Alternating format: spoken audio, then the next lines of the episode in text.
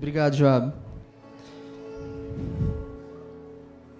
Graças a Deus. Estou com a minha caneta e não é azul.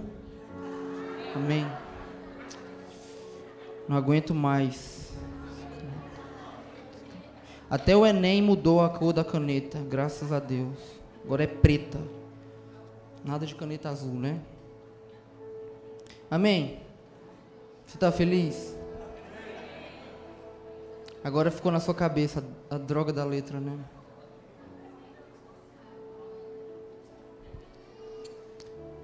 Deixa eu perguntar uma coisa. O som tá bom? Tá dando para ouvir direitinho? Se eu tivesse que pedir alguma coisa aos meninos do som, eu queria só um pouco de retorno. Tô sentindo falta aqui. Tá bom? Não tá incomodando? Não tá alto demais? Acho que tá alto demais. Tá bom? Então bom. Corta tudo isso, tá certo? Da gravação. Vamos começar de novo. Bom dia, Casa Amarela. Amém. Que reunião preciosa. É, muitas pessoas não puderam estar aqui por conta da prova. Nós já abençoamos, amém? amém. Eles terão uma ótima prova em nome de Jesus. Você que está aqui vai experimentar de uma palavra que Deus desenhou para essa manhã, amém? É, e o pessoal que não veio também vai experimentar mais em outra data. Aleluia. É, eu quero falar um pouco com vocês. Sabe de uma coisa quando a gente começa a, a quando a gente é liberto do jugo da religião, é, só nos resta uma mensagem. Só nos resta uma palavra. É, aqueles que descobrem da graça só conseguem enxergar Cristo. É a única palavra que eles têm. Eu eu estou despido de qualquer outra palavra nessa manhã. A única palavra que eu tenho, a única palavra que eu preciso e a única palavra que tem me dado vida ao longo desses anos é Cristo. Em Cristo está o poder de todas as coisas. E na trajetória da vida cristã, uma das coisas que precisamos entender que nascemos de novo e não é pelo fato de nascermos de novo que já somos maduros, amém? Já somos maduros. É, se eu pedir para a Tayla varrer a casa lá em casa, ela não vai fazer isso. Por quê? Porque ela é uma bebê. Mas isso não quer dizer que ela não é uma criança, uma, uma criatura, amém? que é que isso quer dizer? Que não é porque você não consegue fazer algumas coisas que isso altera a tua natureza. Às vezes nós estamos cercados pela condenação, às vezes nós estamos cercados pela impossibilidade, às vezes, e, e, e, é engraçado porque da maioria das vezes, das coisas que nos cercamos, Cristo não nos cerca. Nós escutamos algo, damos ouvido à condenação, à vergonha, à mentira e nos cercamos dessas coisas, mas Cristo não nos cobra. Eu não cobro a Tayla para varrer a casa. Eu não cobro a Tayla para engomar as roupinhas dela. Por quê? Porque ela é uma criança. Ela vai crescer, vai chegar o tempo de eu confiar a ela as responsabilidades. Amém? E o que eu queria falar com vocês nessa manhã é sobre Cristo, que é suficiente. Cristo é suficiente. Uma das coisas que a gente tem que entender sobre as boas novas de Cristo é que muitas vezes nós queremos, nós queremos dar algo para as pessoas, sendo que elas estão cheias de coisas. E eu não posso te eu não posso te oferecer nada, não posso entregar nada na sua mão se você está com a mão lotada de compras. Entende? Você está com a mão toda cheia de coisa e, e eu, eu, tenho algo muito melhor para te dar, mas se você não soltar aquilo que está com você, você não vai poder experimentar daquilo que eu posso te dar. Da mesma forma, é Cristo e a religião. Muitas vezes Deus quer nos dar algo melhor, Deus quer nos dar toda a plenitude dele, Deus quer nos dar toda a vida dele, mas nós estamos tão cheios da religião que nós não conseguimos usufruir daquilo que é Cristo, da realidade de Cristo. E eu acho que o grande desafio das nossas vidas nesses dias é soltar a religião não é só conhecer de Deus, não é só conhecer da graça, não é só ver, não é só estudar sobre isso, mas é ser quebrado por Cristo. Como, como você é quebrado por Cristo? Você está dizendo que eu vou passar por mais, mais é, problemas financeiros ou mais desafios financeiros? Não. Quando Jesus encontra aquela mulher samaritana e aquela mulher pergunta: Olha, os meus pais é, é, disseram isso, os meus antepassados disseram que adorar é no monte. O povo está dizendo que hoje adorar é em Jerusalém. Aí o que, é que Jesus faz? Jesus quebra a religião dela e fala assim: não é um nem é outro. O que, é ele faz? Ele quebra. Ele quebra as estruturas que ela se calcificava. Ela, é, é, Jesus quebra as estruturas, quebra as moletas que aquela mulher ela poderia se sustentar. Se Jesus olha para ela e fala: Não, é, pode ser que adore no monte. Não, o melhor agora, porque se mudou o tempo, é adorar em, em Jerusalém, no templo. Jesus fala assim: não, não. E às vezes o não de Deus é, é o grito da eternidade dizendo: eu estou quebrando a sua religiosidade. Porque muitas vezes nós estamos indo até ao encontro de Cristo, levando coisas que achamos que vai ser suficiente para que Ele nos atenda mais, para que Ele nos ame mais, para que Ele, que Ele nos abençoe mais. Deus está dizendo: não, não precisa. Eu estou quebrando com toda a sua moleta religiosa. Não é no monte, não é, não é no templo, não é nas quatro paredes, não é porque você lê mais ou lê menos, não é porque você jejua, não é porque você ora. Não, não tem nada a ver com isso, tem a ver com o espírito que eu coloquei em você através da cruz. Então nesses dias Deus está chutando o pau da barraca da nossa religião. E deixa ele fazer isso, é bom. Sabe, sabe o sentido do, do Evangelho? O sentido do Evangelho é tirar o homem do centro. Sabe de uma coisa? Entenda.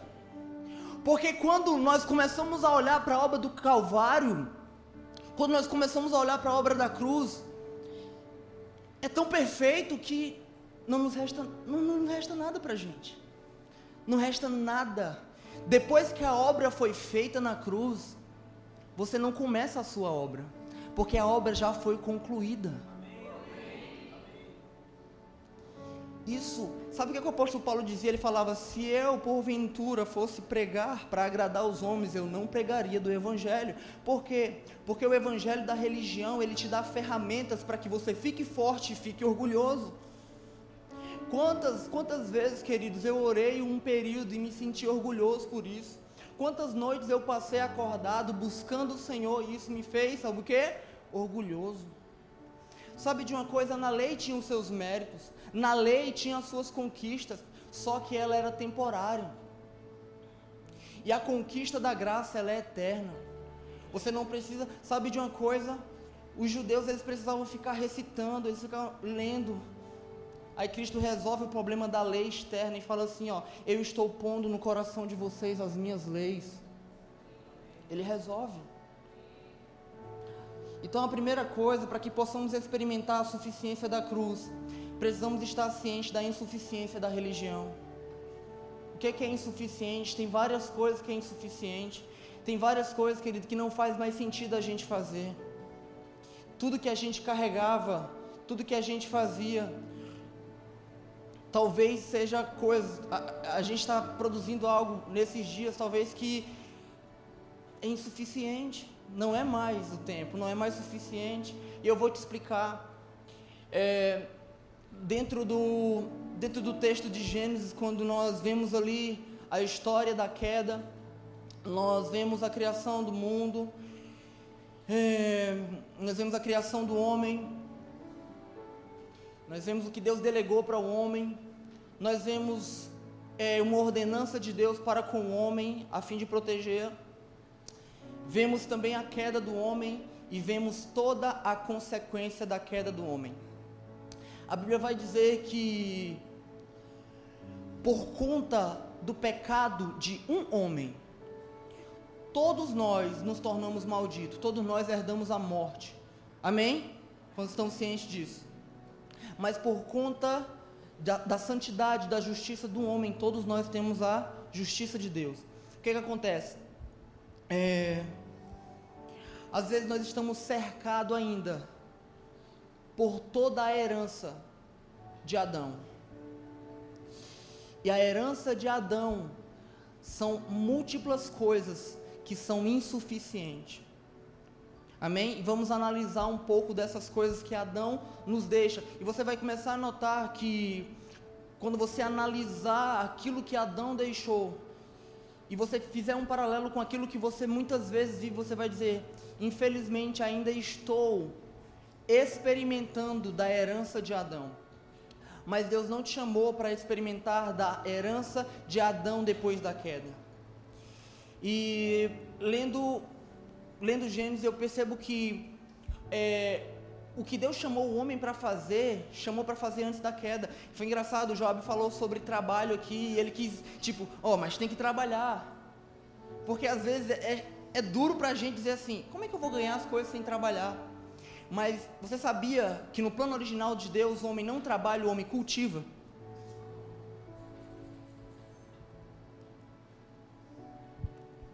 Trabalhar dói, soa. Trabalhar cansa. Cultivar é culto. Cultivar é adoração. E às vezes nós estamos trabalhando, Deus nos chamou, não, cultiva. Às vezes nós estamos trabalhando, Deus está dizendo, não, governa. Porque isso é antes dos seis dias.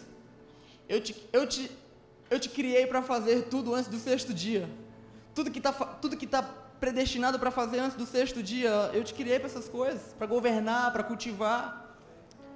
Só que Adão nos deixa, nos deixa essas heranças. Amém? Eu quero ler um texto com vocês em Gênesis. Que você abra. Gênesis 3. Vamos só relembrar o que foi que aconteceu lá no jardim. Gênesis 3, 8. Falei outra aí, foi, Gabriel? Gênesis 3, 8. Quando ouviram, todo mundo achou aí? Amém, né? O primeiro livro, né? Quando ouviram a voz do Senhor, Deus que andava no jardim, pela virada, pela viração do dia, esconderam-se da presença do Senhor o homem e sua mulher por entre as árvores, as árvores do jardim. Vamos repetir? Quando ouviram a voz do Senhor, quando ouviram a voz do Senhor Deus que andava no jardim pela viração do dia, esconderam-se da presença do Senhor Deus, o homem e sua mulher, por entre as árvores do jardim. Nós vamos analisar um pouco sobre o que acontece na queda do homem que nos deixa uma herança, que deixa uma herança para a humanidade. E talvez você não teve a oportunidade de estar aqui na Casa Amarela hoje, nesse domingo, mas você está ouvindo essa palavra em alguma plataforma digital. Eu quero te dizer uma coisa: talvez você está em casa e seja alguém com o legado de Adão, e seja alguém que está experimentando da herança de Adão. Sabe de uma coisa, querido? Herança, legado é uma coisa que todo mundo vai deixar. Todo mundo. Você que. Ah, mas eu. Eu? Não, todo, todos vocês vão deixar. Todos nós temos que deixar um legado. Agora a pergunta é: que tipo de legado vamos deixar? Que tipo de herança vamos deixar? Adão nos deixa um legado, Cristo nos deixa outro legado. Ah, o legado de Adão e Eva na queda, o primeiro legado que nós percebemos é a vista a Bíblia vai dizer que quando é, a serpente chega para Eva e começa a ludibriar Eva, sempre contra a palavra do Senhor, uma das coisas que Satanás vai te fazer, é, é, vai tentar fazer com você, é duvidar da palavra que Deus te deu. Qual foi a palavra que Deus deu para Eva e Adão? A palavra que Deus deu para Eva e Adão era: não coma dessa árvore, porque se vocês comerem, vocês vão morrer. Então o que, que acontece? Quando a serpente chega perto dela, olha o questionamento da serpente. Realmente Deus disse isso? E ela sabia, Deus disse. Só que aí ele começa a mentir. E muitas vezes é o que acontece quando estamos dentro de uma circunstância. Deus já te falou uma coisa. Deus já te falou, você sabe que Deus te falou. Existe, existe uma chama no teu espírito sobre a palavra que Deus liberou sobre você. Mas muitas vezes, por você estar achando que está demorando, e aí chega uma serpente, quando falo serpente, não é, não é que vai ser uma cobra física, às vezes, querido, é a voz da dúvida, às vezes é a sogra. Não, estou brincando. Minha sogra, eu te amo. Tá ali ela ali. Você, sem você, meu mundo jamais existiria. Você é a mulher que. Aleluia. Ai meu Deus, tomara que eu vá almoçar. Vamos almoçar lá hoje ainda, né? Tá de pé. Não. Então o que, que acontece? Às vezes a dúvida, o vizinho, às vezes o, o amigo, o colega, a pessoa que você mais ama. E é engraçado, muitas das vezes é, nós não desconfiamos da palavra de um desconhecido ou de um distante. Muitas vezes a palavra que mais nos afeta é a palavra de, um, de uma mãe, de um irmão. Por quê? Porque é a pessoa que está mais próxima. E por, e por estar mais próxima, temos mais confiança, você acaba acreditando. Muitas vezes alguém que está próximo de você fala: será que Deus te falou isso? Às vezes, querida, é tão sério isso que a gente tem medo de, de declarar o que Deus falou sobre a gente. Porque parece ser longe demais parece ser impossível demais, parece ser grande demais, mas eu quero te dizer uma coisa: Ele te deu a palavra? Não é você que vai cumprir, é Ele. Então a primeira coisa que Adão e Eva nos deixam na queda é a vista. Eles olham e dizem, é, é boa. Então ela pega, ela pega do fruto e come e juntamente dá com seu marido e dá para o seu esposo. Então eles caem na vista eles caem no engano, eles caem na mentira. E é o primeiro legado. Aí vem a segunda coisa que acontece após é, eles terem comido daquela, daquela fruta: a vergonha. Você vai com certeza concordar comigo que muitas vezes, quando nós caímos, quando nós falhamos dentro da palavra que Deus nos deu, Deus disse algo e a gente descumpriu, Muitas das vezes Deus falou: não, não paga isso, paga aquilo. Muitas vezes Deus falou: não vai para esse trabalho, vai para esse. Muitas vezes Deus falou para você. E aí você faz o que não faz. E por não fazer, faz o que se envergonha. Aí você se sente mais indigno quando vem para o culto, não é verdade? Muitas vezes você está aqui na hora da adoração e a adoração é, é adoração poderosa aqui rolando e você eu desobedeci. E o que, é que você faz? Você senta lá no banco de trás. Não que os irmãos que estão sentados no banco de trás estejam com isso, mas porque está lotado. Mas você tem essa tendência, não, não vou hoje para a igreja, não, não vou. Por quê? Porque uma das características de Adão, uma das características de Eva é a vergonha. E muitas vezes você não se sente, você não se sente confiante você não se sente motivado por quê? Porque você sabe que no fundo você caiu.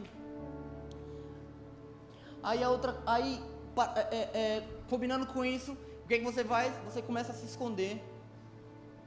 Então aquela aquela palavra que Deus te deu de avanço, aquela palavra que Deus te deu de, de coisas grandes, de coisas nobres, aquela palavra que Deus te deu de prosperidade já começa a não fazer tão sentido porque você começa a se esconder. Será que é para mim mesmo? Será que sou eu mesmo? Você começa a ter vergonha das coisas que você não conquistou. Por quê? Porque essa é a obra da religião. A religião te glorifica a partir daquilo que você conquista. Mas a graça te glorifica a partir daquilo que Cristo conquistou por você. Sabe, às vezes a gente quer, não, mas eu não fiz faculdade, eu tenho 30 anos, eu não, não tenho um carro, eu, eu sabe, eu tenho, sabe, às vezes a gente quer, quer ir quer ir para um lugar de vergonha. E, e, a gente tenta ajeitar tudo isso dentro do legado de Adão.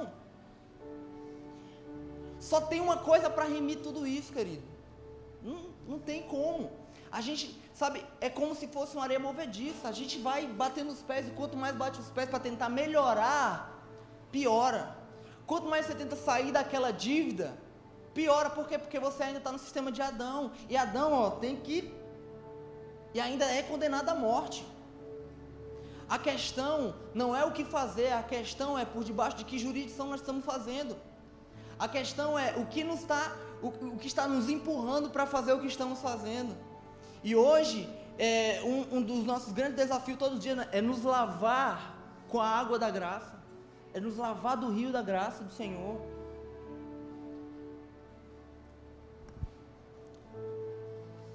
Aí a outra coisa vem o medo, que é similar a isso, é similar a se esconder, é similar a se envergonhar. A gente fica com medo. Você já viu que uma pessoa que ela sabe, você já passou por isso. Você por algum motivo fez alguma falha. E quando eu falo de falha, querido, entenda, eu não quero falar só de pecado. Eu falo de falha. Eu falo de uma coisa que era para você ter conquistado e você não conquistou. E aí você faz o quê? Tem medo. Ah, mas eu fiz a prova do Enem no ano passado e não deu certo. E eu não vou mais. Por quê? Porque agora você tem medo, aquilo virou um monstro para você. Por quê? Porque um dos legados de Adão e Eva é um medo. Talvez Deus te dê uma palavra, Deus te dê uma direção.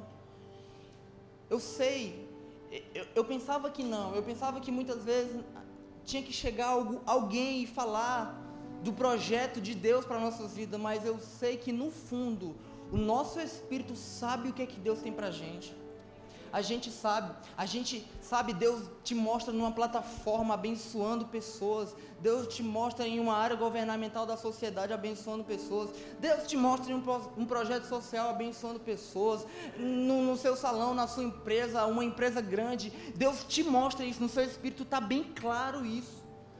Mas muitas vezes nós temos medo de avançar, medo de romper. Por quê? Porque ainda estamos debaixo desse governo, dessa herança muitas vezes. Aí é engraçado, porque quando as coisas não começam a dar certo na nossa vida, porque a gente é, se esconde, depois que a gente tem vergonha, depois que a gente está com medo, aí as coisas não começam a dar certo, pra, começa a dar certo para outras pessoas, outras pessoas começam a avançar, muitas pessoas começam a, a irem, aí a gente começa a o quê? A encontrar uma desculpa. E essa é uma das características de Adão. Muitas das vezes, o que Deus te prometeu, você condiciona ao não cumprimento daquilo que Deus te deu, por conta dos seus familiares, por conta do seu legado, por conta dos seus pais. Não é verdade? Muitas das vezes, poxa, mas se eu tivesse nascido num lar onde pudesse ter me oferecido uma educação um pouco melhor, com certeza não estaria aqui. Então nós começamos a entrar em uma desculpa. Quando Adão e Eva é, é, estavam diante do Senhor e foram questionados pelo ato deles, então Adão olha para a mulher e fala: Deus, infelizmente foi a mulher que tu me deste. O que é que isso? O que é que é isso? Uma desculpa. Então, muitas das vezes, quando não acontece o cumprimento de algo que Deus liberou sobre nós, a gente tenta encontrar um culpado. E muitas das vezes, vou te dizer uma coisa: muitas das vezes o maior culpado que a gente aponta não é os outros, é a gente mesmo. Quantos de nós já nos condenamos? Poxa, mas eu ter, se eu tivesse estudado um pouco mais, se eu tivesse trabalhado um pouco mais, se eu tivesse feito um pouco mais, se eu tivesse me esforçado um pouco mais, mas eu sei que isso é culpa minha. Ah, eu não estou conseguindo obedecer os meus líderes. Ai, mas eu sei que isso é culpa minha. Eu sei. Querido, eu entendo o reconhecimento é importante. Mas às vezes o nosso reconhecimento, às vezes o nosso reconhecimento de muitas das coisas que nós fazemos é apenas um, um, uma escapa para que possamos fugir, para que possamos culpar alguma coisa, culpar algum acontecimento. Muitas das vezes estamos tentando dar ao Senhor uma desculpa.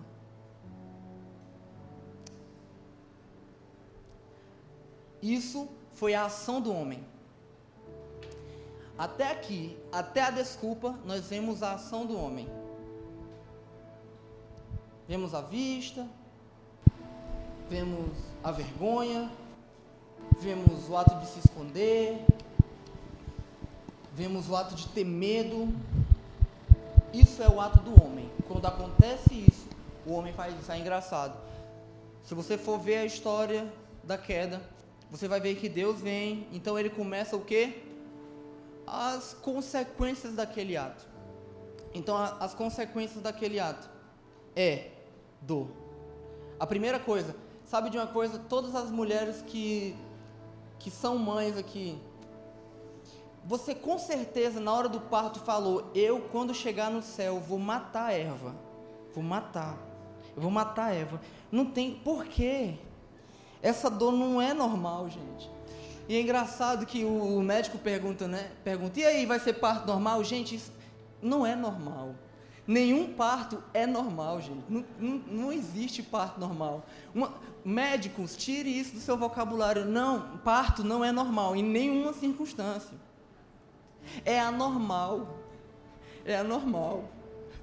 Ai meu Deus, eu estava lá na, na, na sala com a Bárbara. Amor, não aguento mais não. Pelo amor de Deus, não aguento mais não. Que dor é essa? O que é isso, Deus? Pelo amor. E as que estão grávidas aqui, né? Calma, mano. É a dor, mas quando nasce é tranquilo. É meu Deus do céu. Toda a dor valeu a pena. Viu? Fique em paz. Fique em paz, Kátia, viu? Eu não vou mentir. É uma dor desgraçada, assim. Que a gente não consegue imaginar. E é aí que eu tô falando, mas eu não consigo imaginar. Oh, você que tá lá, você sente tanta dor também, cara. Meu Deus do céu. Ai, meu Deus do céu. Minha mulher. Acabou. Perdi minha esposa. Não, cara. Cara, por quê? Porque é ruim, é ruim. Mas de, deixa eu te falar uma coisa. Sabe, sabe Deus, ele liberou a dor para a mulher. Só que essa vai para Deus. Foi insuficiente. A dor que Deus liberou para a mulher foi insuficiente. Por quê? Parou de ter pecado porque a mulher sente dor agora no parto? Poxa, mas Deus fez. Deus fez. Mas é insuficiente. O pecado não vai deixar de existir por conta que Deus liberou uma dor sobre a mulher. Diga, a dor é insuficiente. A dor não pode te livrar do pecado, a dor não pode te livrar de pecar. Sabe, gente, isso isso é texto da religião. Se não vai no amor, vai na dor. Quero te dizer uma coisa: quando a pessoa vai na dor, ela só vai até a dor parar. Quando a dor parar, ela volta. Porque a dor não é suficiente. Muitas das vezes, muitas das, muitas das vezes o cara está quebrado financeiramente, aí Deus resgata ele, ele abre uma empresa, ele prospera. Quando ele prospera, ele faz o quê? Vai embora. Por quê? A dor não é suficiente.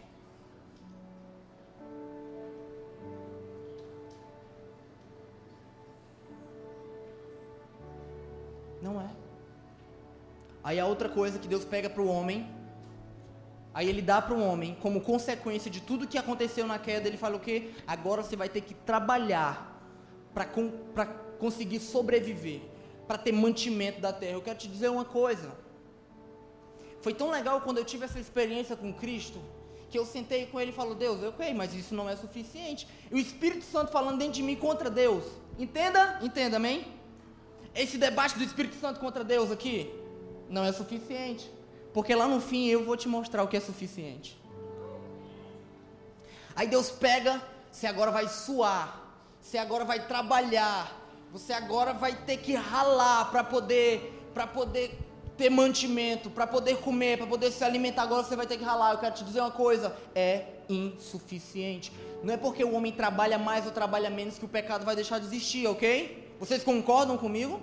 O homem que trabalha muito, ele peca menos? Não faz sentido. O homem que trabalha pouco faz muito. Não faz sentido. Faz sentido? Então diga, é insuficiente. Então, outra coisa que Deus produziu depois da queda, Ele fez com que o homem trabalhasse, Ele fez com que o homem ralasse, Ele fez com que o homem suasse. Só que no fundo ele sabia, é insuficiente. Fazer o homem trabalhar não vai resolver o problema do pecado, querido. É que nem dar dor de parto para a mulher, não vai fazer, não vai resolver o problema do pecado. Aí ele faz a outra coisa. Agora vocês dois estão fora daqui. E a Bíblia vai dizer que Deus colocou ele, colocou eles fora do jardim. Diga, diga, diga isso. A distância é insuficiente. A outra coisa que Deus faz com a queda do homem é pega os dois e vai para fora. A Bíblia diz que Deus vinha. Alguns estudiosos falam que é, o Éden era como se fosse uma rampa que chegasse ao céu. E, e ele era meio que inclinado. E na viração do dia, Deus vinha e se relacionava, falava com Adão, Eva. Como que foi a criação? Como você colocou o nome dos peixes? Como que é? Aquele laranja, aquele lá. Nemo? Como que é? Aquele laranjinha com branco. É o palhaço. Nemo é o do. Nemo é o do dezembro, né? É. Como que é? Como que foi hoje colocar o, o nome nos animais, nos mamíferos? Como foi? Como foi essa experiência? Como que foi a colheita de hoje? Como é que estava o pé de mangueira? Estava bem? Tava, saiu bastante? Deu para alimentar legal? Superabundou? Foi? É, é assim mesmo. Essa é a minha natureza. Eu quero que você superabunde. Como que foi o churrasco? Deu para fazer um churrasco legal? Deu uma, comeu sozinho você aquele boi? sozinho, você e Eva, foi mesmo. Deus, então a Bíblia vai dizer que Deus vinha e se relacionava. Só que quando acontece a queda, eles são colocados para fora. Mas eu quero te dizer uma coisa: a distância é insuficiente. Deus não resolveu o problema da eternidade botando Adão e Eva para fora do jardim. Não resolveu. Isso tornou Adão e Eva mais santo? Raciocina comigo. Tornou?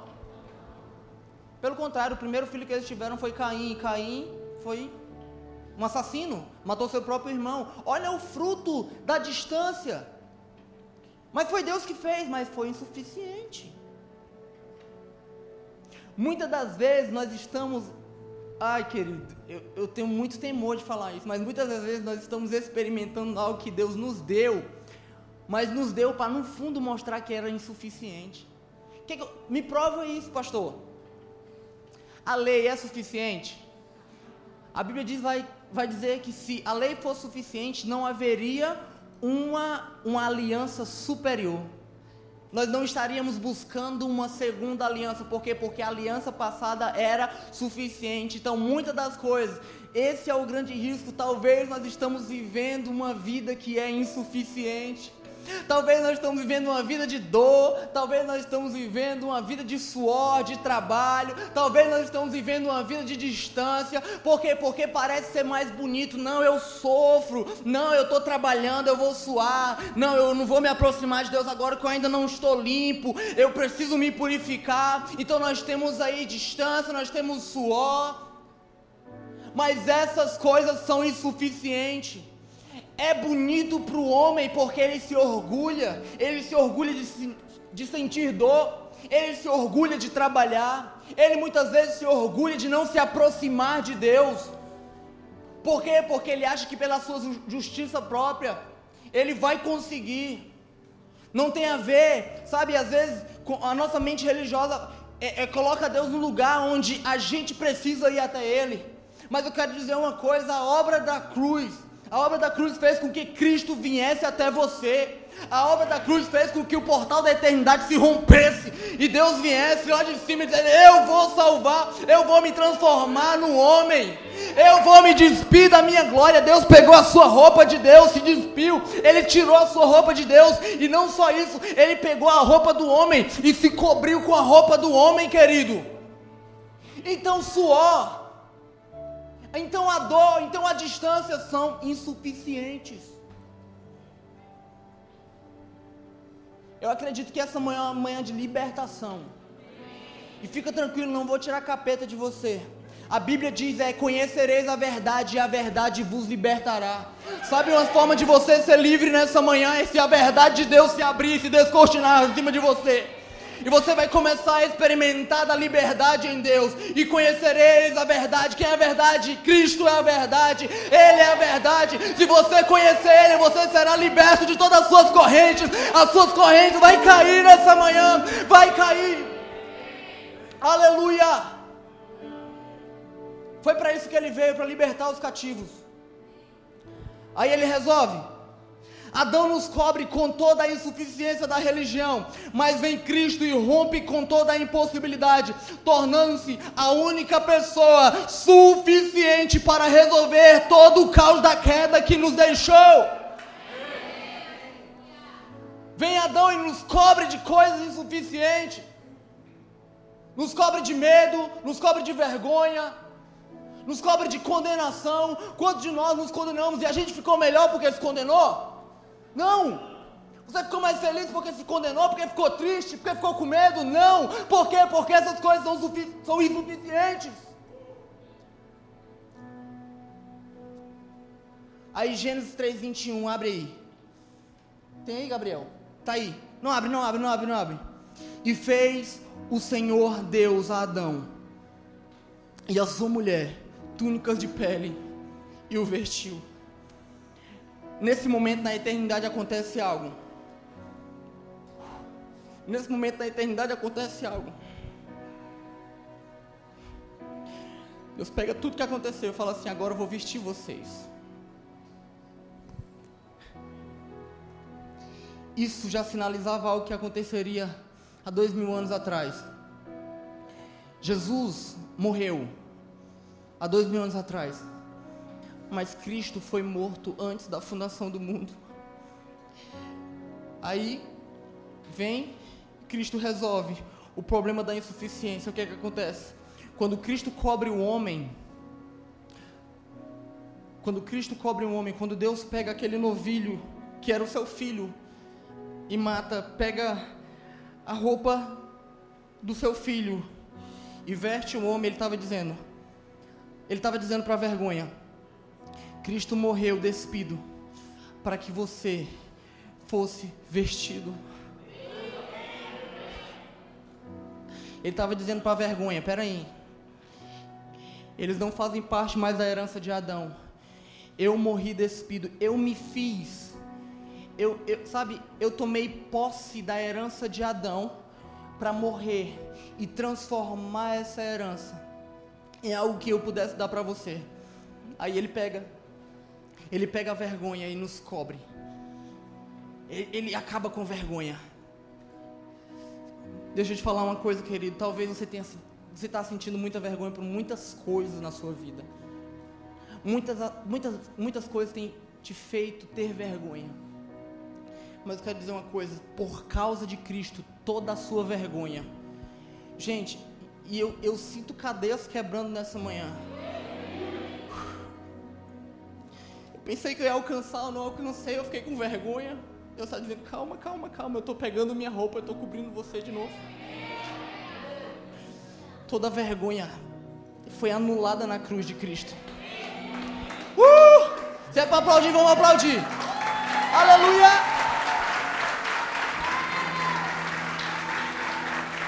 Deus pega o problema do esconderijo. Deus pega o problema do esconderijo e fala assim, ó, Romanos 8, 17. E se nós somos filhos, somos logo herdeiro, também verdadeiramente herdeiro de Deus e co-herdeiro de Cristo. Se é certo que com Ele padecemos, para que também com Ele sejamos glorificados. Uh! Então você não precisa. Você já viu alguém glorificado se esconder? Você já viu um rei se esconder? Quem se esconde é ladrão, querido. Um rei não se esconde. Ele te chamou para ser rei, herdeiro com Cristo, então você não precisa mais se esconder. Para de ser aquele cara no canto da igreja. Começa a se posturar como alguém que venceu por conta de Cristo. Vamos. Uh! Aleluia. Ele pega e acaba com o problema da vergonha à vista. Segundo os Coríntios 5, 7. Porque andamos por fé e não por vista. Então agora a natureza de Adão faz o que? Faz tu olhar e desejar e comer. Mas a natureza de Cristo faz tu não olhar, desejar e experimentar. Ele anula o problema da vista.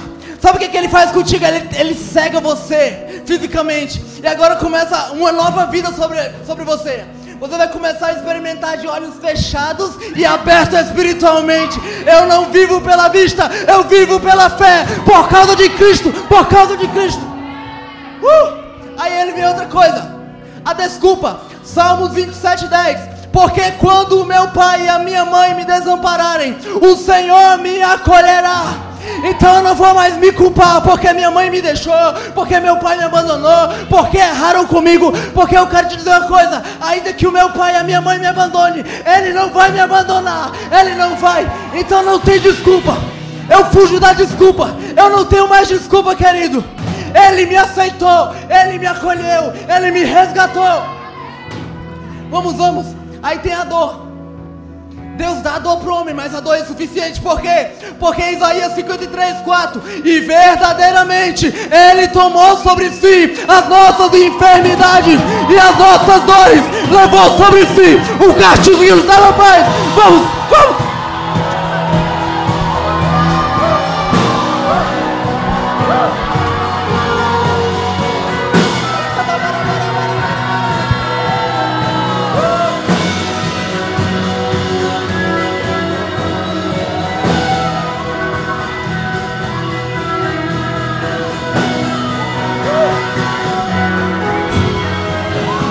A dor já foi.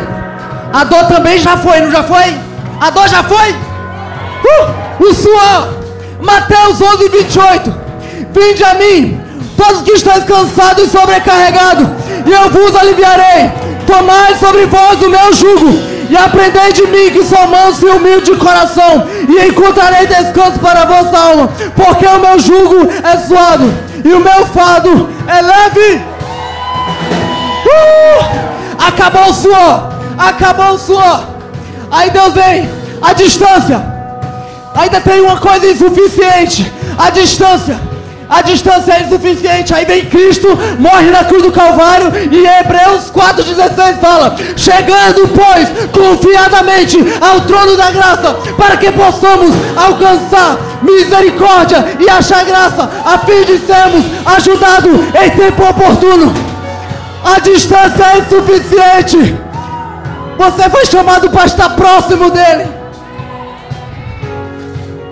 Você quer romper com toda a herança de Adão nessa manhã? Você quer romper mesmo? Você está pronto para viver aquilo que Cristo é para viver? Você tem que acordar de manhã. Hoje eu vou viver a vida que Cristo merece viver. Cristo. Porque você não está mais vestido com a roupa do homem, agora você está vestido com a roupa de Cristo. Cristo, Cristo, você merece tudo que Cristo merece. Você merece tudo que Cristo merece. A herança é de Cristo. Vamos, vamos, vamos.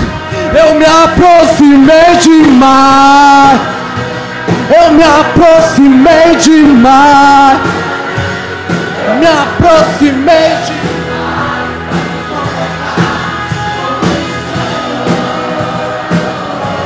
Eu me aproximei demais.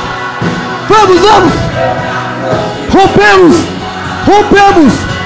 Eu me aproximei para me comportar como um estranho.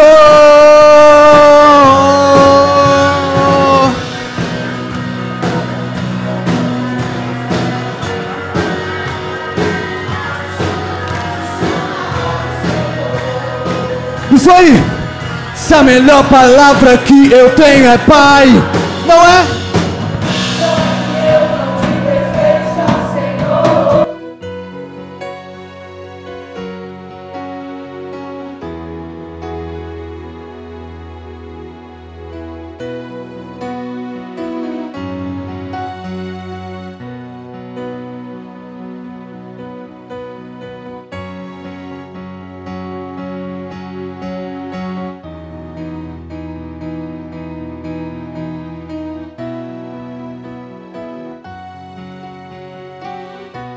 Dia para mim é tão difícil te chamar de Senhor. Se a melhor palavra que eu tenho é Pai. Não é que eu não te respeite, ó Senhor. Mas me aproximei demais para me comportar como um estranho. Eu me aproximei demais. Eu me aproximei demais. Me aproximei demais para me comportar. Uh! Vamos, vamos! Eu me aproximei. Vamos, os filhos benditos! Uh! Eu me aproximei para me comportar como um estranho. Fome e fome ou nudez. Nada! Uh! Nada poderá. Vamos, vamos! Fome ou nudez. Perigo ou espada. Sai do chão! Sai, sai, sai, sai! Eu sou livre pelo preço. O meu mano mais velho me justificou. Eu sou livre pelo preço que foi pago na cruz. O meu mano mais velho me Ei, ei, eu sou livre.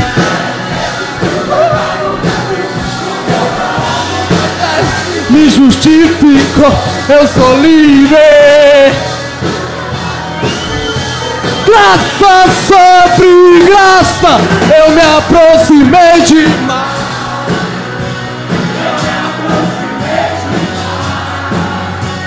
Eu me aproximei demais para me comportar como um estranho. Eu me aproximei demais. Uhul. Pra me comportar como eu, eu, eu, eu, eu estava morto.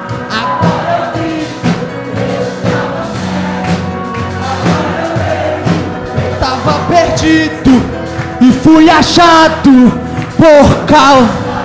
Você vai viver os melhores dias da sua vida. Oh, agora eu vivo. É, e agora eu vejo. Eu tava perdido e fui achado por causa do teu amor. Eu me aproximei demais.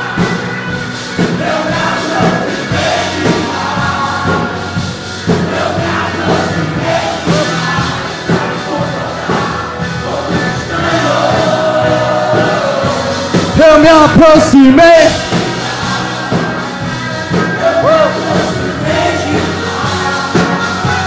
Eu me a... para me comportar.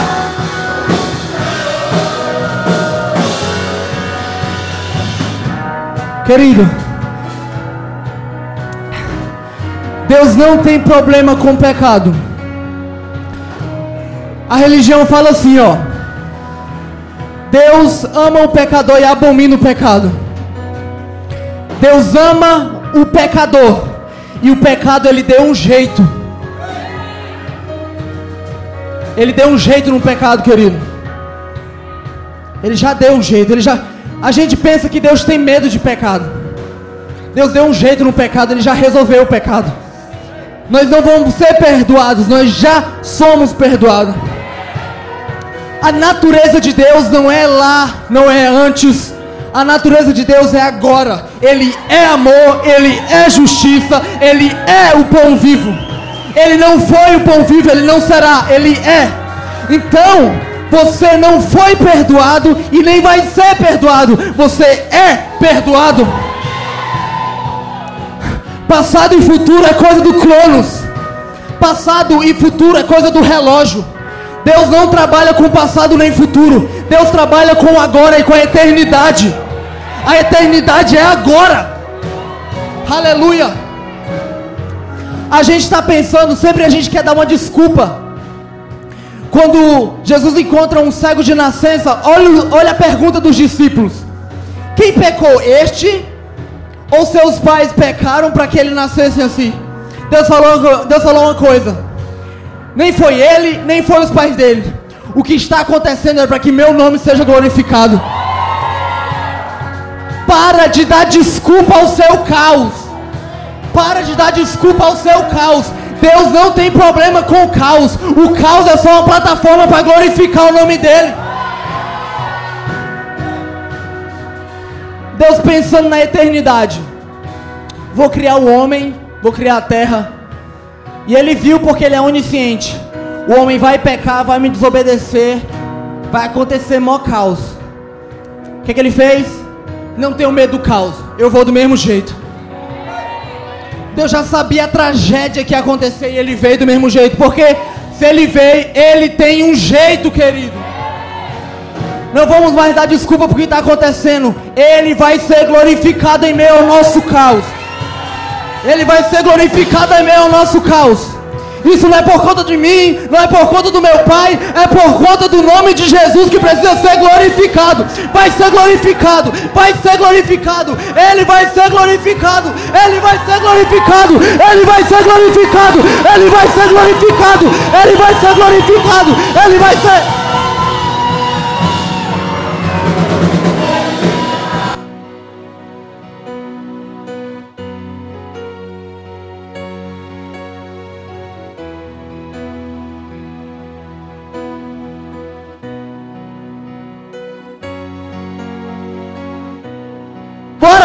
ainda tem tempo, bora! Uh! Eu me aproximei demais pra me comportar como um estranho. Aleluia! Como é que eu faço então para viver isso tudo? O que é que eu preciso fazer? Só uma coisinha: crer. Essa é a sua força. Só crer. Você crê? Se você crê, então eu não quero te ver envergonhado mais. Se você crê, eu não quero te ver suando mais. Você não é para suar, é para governar. Entenda como que alguém está falando de não ter suor, você está todo suado, né? Entenda, você não nasceu para sofrer. Você nasceu para governar. O sofrimento que acontece por conta de alguma coisa é só um motivo para Deus glorificar o nome dele em você. Vai continuar tendo desafios, vai continuar tendo lutas, vai. Vai. Mas agora a natureza já é outra. Então a herança é outra. Não quero ver você distante, não quero ver você com vergonha, não quero ver você nos cantos, não, não. Você merece ter a vida que Jesus merece ter. Entenda isso, é muito forte, querido. Quando Jesus, quando Deus olha para você, ele não vê só você, ele vê Jesus. E Deus, eu posso ter certeza, Deus ama o seu próprio filho. Deus ama. Deus ama, então Deus te ama muito. Se você está aqui e você não conhece desse amor, você não entregou a sua vida para Jesus. E se você quer entregar a sua vida, Sabe, eu não quero, não estou dizendo de ir para a igreja, eu não estou dizendo de nascer num berço evangélico. Eu estou dizendo, eu quero entregar a minha vida para Cristo.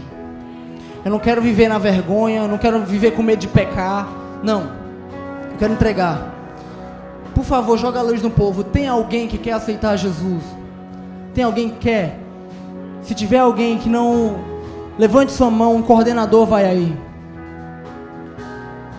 Amém. Todo mundo é filho, então? Aleluia. Então, então vocês vão sair daqui municiados para encontrar um perdido lá fora. Tem? Tem um aí? Cadê? Levanta a mão. Disseram que tinha um. Tem um aí? Olha a vergonha. Você não faz mais parte da vergonha. Sem vergonha. Não tá aí? Então tá. Amém? Deixa eu orar por você. Amém, mano? Vem cá. Vem cá, dá as bênçãos. Cara lindo, viu? Vamos orar junto. Vamos orar todas as bênçãos. Pai, muito obrigado por essa noite, por essa manhã. Muito obrigado por conta do teu espírito. Nós somos cientes de que você foi e deixou o seu espírito. Então não tem nada a ver com a gente, tem a ver com o teu espírito e o teu espírito adora descortinar a revelação de quem Cristo é. Obrigado por isso. Que nós nessa manhã rompemos com qualquer herança adâmica e nos sujeitamos à herança de Cristo, a obra redentiva, redentora da cruz. Em nome de Jesus. Queria que vocês levantassem a mão de vocês para os céus. Nosso aqui ambiente de graça, é ambiente de amor. Eu saio daqui hoje mais apaixonado por Jesus. Hoje e eu quero que você, se você puder pegar no YouTube, escutar e reescutar essa mensagem, porque eu sei que o diabo vai tentar contra a sua vida para que você volte de novo a viver uma vida de condenação, mas não há mais condenação para aqueles que estão em Cristo Jesus. Não existe, não existe, não existe, não existe. Eu quero que você lance suas mãos para os céus, Deus, nós te agradecemos. Nós, se nós somos apaixonados pelo Senhor, é porque você nos amou primeiro. Se nós te amamos é porque você deu o primeiro passo em nossa direção. Muito obrigado, Jesus. Nós somos eternamente gratos. E eu digo eternamente porque nós viveremos contigo eternamente, teremos a eternidade. Para te agradecer, Senhor. Muito obrigado por tudo, Senhor. Muito obrigado por tudo. Que esse amor, ele vem estar banhando nossos corações. Hoje, nessa semana, o mês que virá, até o final do ano, nós somos eternamente gratos por tudo, Jesus. Muito obrigado, Senhor. Muito obrigado mesmo, Senhor. Que o Evangelho da Graça, a mensagem da cruz e a chama viva da Santa Paixão esteja queimando nos nossos corações de hoje para todo sempre. Amém, amém, amém. Aplauda ao Senhor com mais com a mais forte salva de palmas que você puder dar para ele, porque ele é digno, ele é digno. Ele é digno.